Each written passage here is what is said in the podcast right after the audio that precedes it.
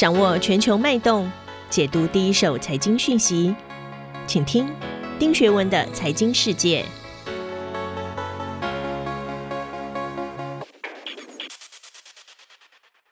大家好，我是丁学文，又到了每周和大家一起看看过去一周全球发生的重大财经新闻。我知道台湾现在还在疫情之中，希望所有的听众都能够身体健康，永保安康。那今天我想跟大家分享的第一则新闻是五月二十八号哦，《纽约时报》刊载了诺贝尔经济学奖的得主 Paul Krugman 的文章。他呼吁大家呢要 relax 放轻松，为什么呢？事实上，随着疫情迈入第二年，曾经最惨的美国靠着撒钱和纾困一马当先，但烟花弥漫中也让大家越发看不懂疫情过后的世界趋势。我们要怎么来解读？另外，第二个新闻是五月二十六号啊，对美国石油巨头 Exxon Mobil 气候有很多批评的对冲基金 Engine Number One 抢下了至少两席的董事席次。石化巨头已经面对了铺天盖地的压力，气候变化跟绿色转型，经过 COVID-19 的催化，正在掀起前所未有的转型之路。我们先来看第一则新闻啊，首先我要引述的是 CNN，CNN 的标题下的是美国经济终于起飞，但数以百万人仍然感觉不透。第二是 CNBC，CNBC 下的标题是“美国经济的强劲开局预示着辉煌的一年”。华尔街日报的标题则是 “COVID-19 过后的小提示”。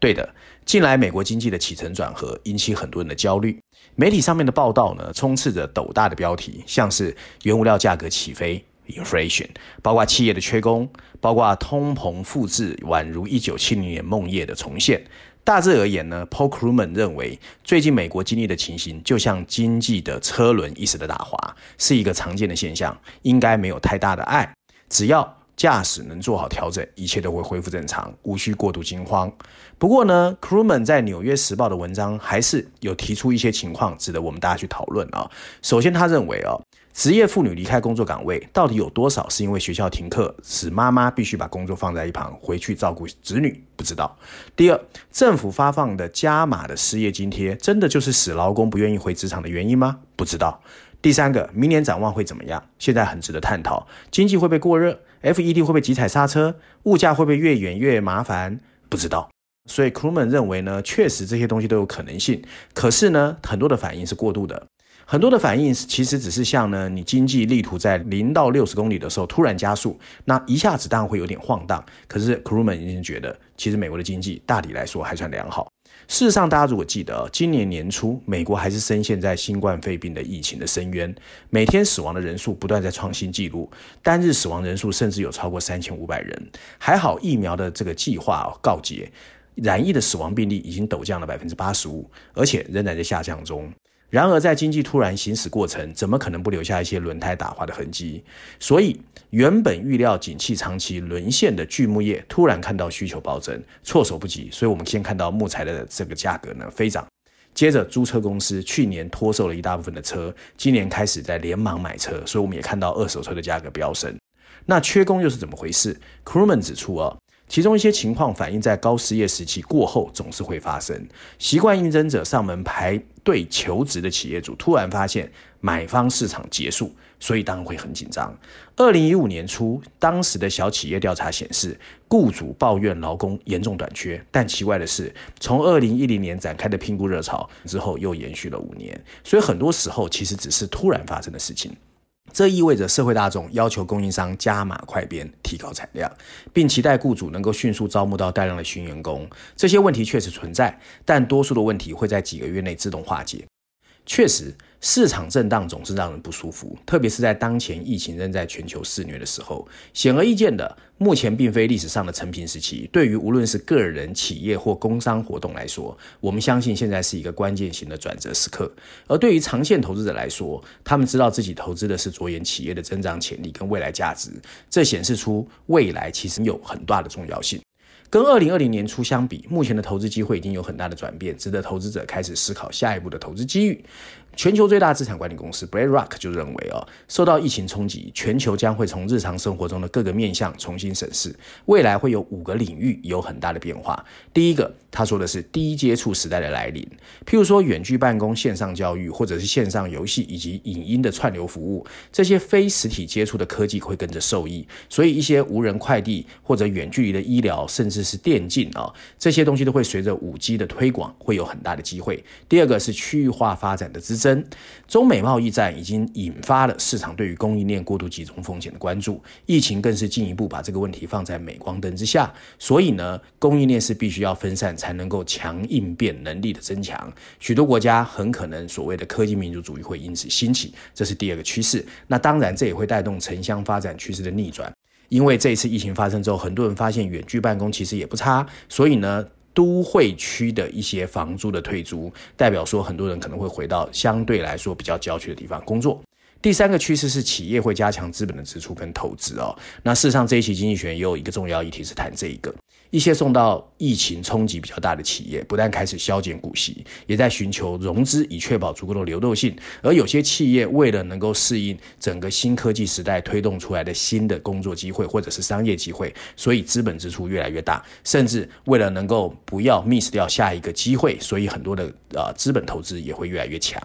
第四个是可持续性发展，就是 ESG。那 ESG 呢，其实伴随着是绿色能源的转换。其实这一次呢，啊，COVID-19 其实对全世界的打击，让很多人开始思考，其实我们要怎么爱护这个地球。所以 ESG 相关的投资发展趋势也会加速。第五个是休闲活动会缓慢复苏。历史经验告诉我们，西班牙流感在一九一八年结束的时候爆发，可是到二一九二零年才平息下来。可是没有人想到，后来迎接的是咆哮的二零年代。所以呢，其实虽然休闲活动会暂时缓慢，但是他们其实认为，慢慢来说，其实还是会恢复的。那从生活的角度来说，也会有几个改变。第一个是，当然会迎来一段时间的挥霍潮。那因为每家都会觉得它的存款比例迅速增加，例如一八七零年代英国爆发了天花的疫情之后，家户的存款就增加了一倍。然后存款增加，当危机解除的时候，大家突然觉得自己好像比较有钱了，你就会想要去消费嘛。在三月份哦，达到六兆美元的美国全民的民众的存款是疫情前的四倍之多，而平均存款更占总收入将近百分之二十一，所以当就会突然觉得自己好像变得比较有钱。第二个改变是会比较敢于改变和挑战。历史学家观察哦，人类每次在重大的危机之后，因为经历过生死存亡的挑战，因此更有勇气追寻更好的发展，面对改变带来的挑战。譬如说，十四世纪黑死病的爆发，让欧洲人勇于航海冒险。一九一九年，西班牙大流感复苏后的美国也出现大量的 start-up，就是新创企业哦。那最近美国餐饮业找不到工人，也许有可能有一些被之前后的人决定转换跑道去创业。第三个改变是更积极的以机器取代人工，因为呢，其实这一次重大危机出现，伴随而来是人力短缺，会刺激企业寻找更多能取代人力的生产方式。譬如说，二零零三年的 SARS 非典和二零一三年的伊波拉病毒爆发之后，当地都受到影响的企业，后续投资都会加强自动化哦，所以自动化的比例跟速度都会明显的上升。第四个改变是左倾社会主义的崛起哦，左倾社会主义崛起就是我一直说的大政府受重创之后，通常是弱势族群，因此危机解除之后，他们往往会追求平权和正义的风潮。二零零八年的金融海啸重创全球，直到二零一五年，美国黑人的失业率才降到百分之十以下，但从金融海啸爆发以来，白人失业率却从来没有超过百分之十，所以重大危机会让原本就存在的资源不均、贫富差距的问题更被凸显。所以，按照国际货币基金组织 IMF 的报告，政治和社会的动荡往往会在疫情结束后两年来到高峰。纽约时报也撰文提醒大家，开心迎接后疫情时代的同时，别忘了关心那些真正受创的人。那另外第二则新闻，我要先引述的是《伦敦金融时报》，它的标题下的是击败 XMobile 的对冲基金表示会要求公司削减石油产量。Forbes 富比士啊，它的标题下的是亲爱的 XMobile，我看到一个糟糕的月亮正在升起。那路透社的标题则是受美国经济数据的提振，油价上涨了百分之一。要怎么解读啊？其实今年的五月份真的对全世界石化业来说是一个非常大的 turning point。除了 Exxon Mobil 我们该前面提到之外，另一个石油巨头荷兰的壳牌也遭法院裁定了，二零三零年前必须减碳百分之四十五。另外呢，国际能源总署 IEA 目前才向全球示警。呼吁停止开发新的油田，还有天然气田，才可以阻止气候的灾难。美国另一个石油巨头 Chevron 的百分之六十一的股东也支持要求公司减碳。确实，疫情正在加剧，石化产业当然被认为是最大的帮凶。对我来说，这非常难以想象，因为在我年轻的时候，台湾的台塑三宝王永庆时代曾经是护国神山，没有想到台塑时代今天会变成众矢之的。欧洲大型石油公司已经把注意力重新集中在扩大现有的高回报油田上，而不再探勘新的油田。在疫情期间，对石油和天然气的支出被大幅削减，而且目前处于低位，数以十亿美元的资金花费在传统业务上。但由于未来需求不确定性加大，资本成本增加，还有碳价持续上涨，可能会面临更高的预期回报率，所以压力会越来越大。但这并不意味着他们应该开始建设太阳能跟风力，因为其实不容易。那围绕新领域的竞争也很激烈，而且这是一个低利润的业务哦。那英国的石油，英国石油 BP 是欧洲最新一家转向绿色能源的传统石油公司。该公司就为了投资进入海上风电，花了非常大的 price 代价啊。美国能源巨头呢，其实他们最主要的投资前景在于炼油厂，除了加工石油，也加工生物燃料。液化燃料则可以是天然气，也可以是氢气。捕获的二氧化碳可以用于提高石油采收量。所以对美国能源来说，他们的科技比较强，所以美国的转型方式是不一样的。不过令人高兴的是哦，因为石油投资减少，加上沙特阿拉伯要维持油价的平衡，大宗商品价格和现金流短期之内是可以稳定的。那但即使有高油价的支撑，对于石化公司来说，这些环境看起来还是很艰难。另外呢，对这些石化公司来说，还有一个好消息，就是壳牌和法国的同行道达尔、偷达早期转型面临的一些未知因素已经散去。譬如说减碳，现在几乎是所有人的政治优先事项，而电动汽车更不要说了，最近已经变成显学。越来越多的审视和披露，让大型石油公司越来越不可能只开空头支票。那事实上，台湾有这样的情况。台湾的台塑啊，总裁王文渊目前也在台化的股东营运展望年报中宣示，会加速台化的产销转型计划，腾笼换鸟。那其中我们也看到，台塑出面跟日商大金合资了台塑大金机密化学，另外也有台塑石化出面跟日本的出光兴业合资成立特用化学，甚至最近我们还看到台塑跟鸿海的 M H 在电动车上也有一些平送秋波。但比较遗憾的是啊，台塑跟中油这两大台湾石化产业，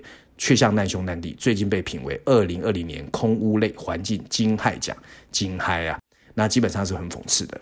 除此之外啊，传统石化产业还有外患啊，例如呢，IEA 我刚才前面提到的国际能源总署就在五月十八号发表最新报告，呼吁各国应该立刻停止生产石油天然气的投资案，并在二零三五年停止销售传统汽车，否则难以落实巴黎气候协定的零碳排放的期程。另外呢，则是由于欧盟已明确表示，二零二三年起，欧盟将对制碳过程中排放量超标的进口货品开征碳关税啊。二零零五年就已经推出了碳排放交易体系 ETS 机制，所以整个来说呢，包括航空业、石化业、钢铁业跟矿业的生产者，在未来几个月其实都有很大的冲击。当然，面对这种无所逃避的新挑战，也有可能有机遇。所以，我们常在说，国际货币组织 IMF 就表示，其实最大还是要看国家的这个企图心。事实上，IMF 认为，从哥伦比亚到尼日，再到沙乌地阿拉伯这些国家石油公司，也开始转向再生能源投资。但像沙乌地阿拉伯的公司 Aramco 或俄罗斯石油这样的公司，就不太容易受到法律或股东压力的影响。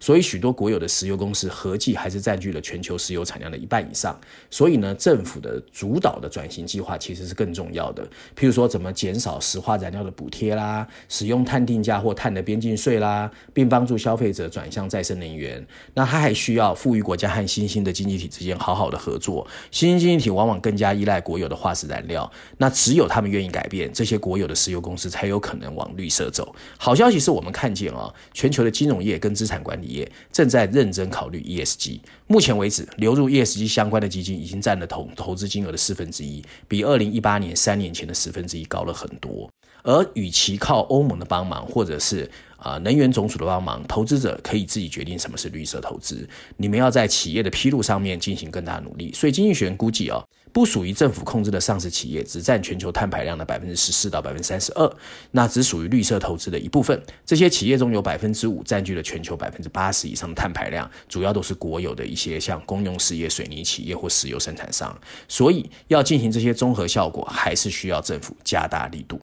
那今天我要推荐的经济学人，当然就是封面故事啊。那在全球版本的封面设计上，我们会看到经济学人把巴勒斯坦跟以色列的国旗通过拆解成为九个拼图的色块，象征着这两个国家破碎而紊乱的地缘政治关系。上面用了两排黑色字体补充，大字写的是两个国家还是一个国家，小字则是这个没有希望的和平进展。经济学人这次用了两篇文章，分别在绪论第一篇第九页和中东板块第一篇第三七页啊，主要还是在讲以巴冲突。那经济学的全球版本中，经济学人着眼于以色列和巴勒斯坦人之间的糟糕关系。三十年来，美国人开始介入跟以色列、巴勒斯坦人的对话，但这块圣地仍然因为两方无法达成共识而陷于对峙之中。五月份的战斗使得两百四十二名巴勒斯坦人和十名以色列人不幸丧生，但除了为下一轮战斗扫理出了新战线，没有任何的意义。一九九三年的奥斯陆协定所设立的和平进程，是为了建立两个没有办法取得共识的国家。那事实上，这个东西看起来是越来越难达到 agreement。如今，以色列得到的是成为一个繁荣的民主国家，GDP 成长也很快，甚至是全球犹太人的庇护所。可是对巴勒斯坦人来说，他们本来以为可以获得自治，现在看起来也是空头支票。有的时候和平看起来很接近，但又常常在相互指责中凭空消失。如今，这两国方案已经不再是一个通向和平的道路，而是这条路径上的一个阻碍。每个人都假装和平在继续推进之中，实际上已经不是。那是一个不断增值的方程式，几乎所有重要事情都被一个空虚的承诺推延。那个所谓的永久性协议，其实永远不会达成，那只是一个想要以拖待变，最后变成一个单一国家的方程式。以上就是我今天要跟大家分享的全球财经新闻，希望大家喜欢，我们下次见。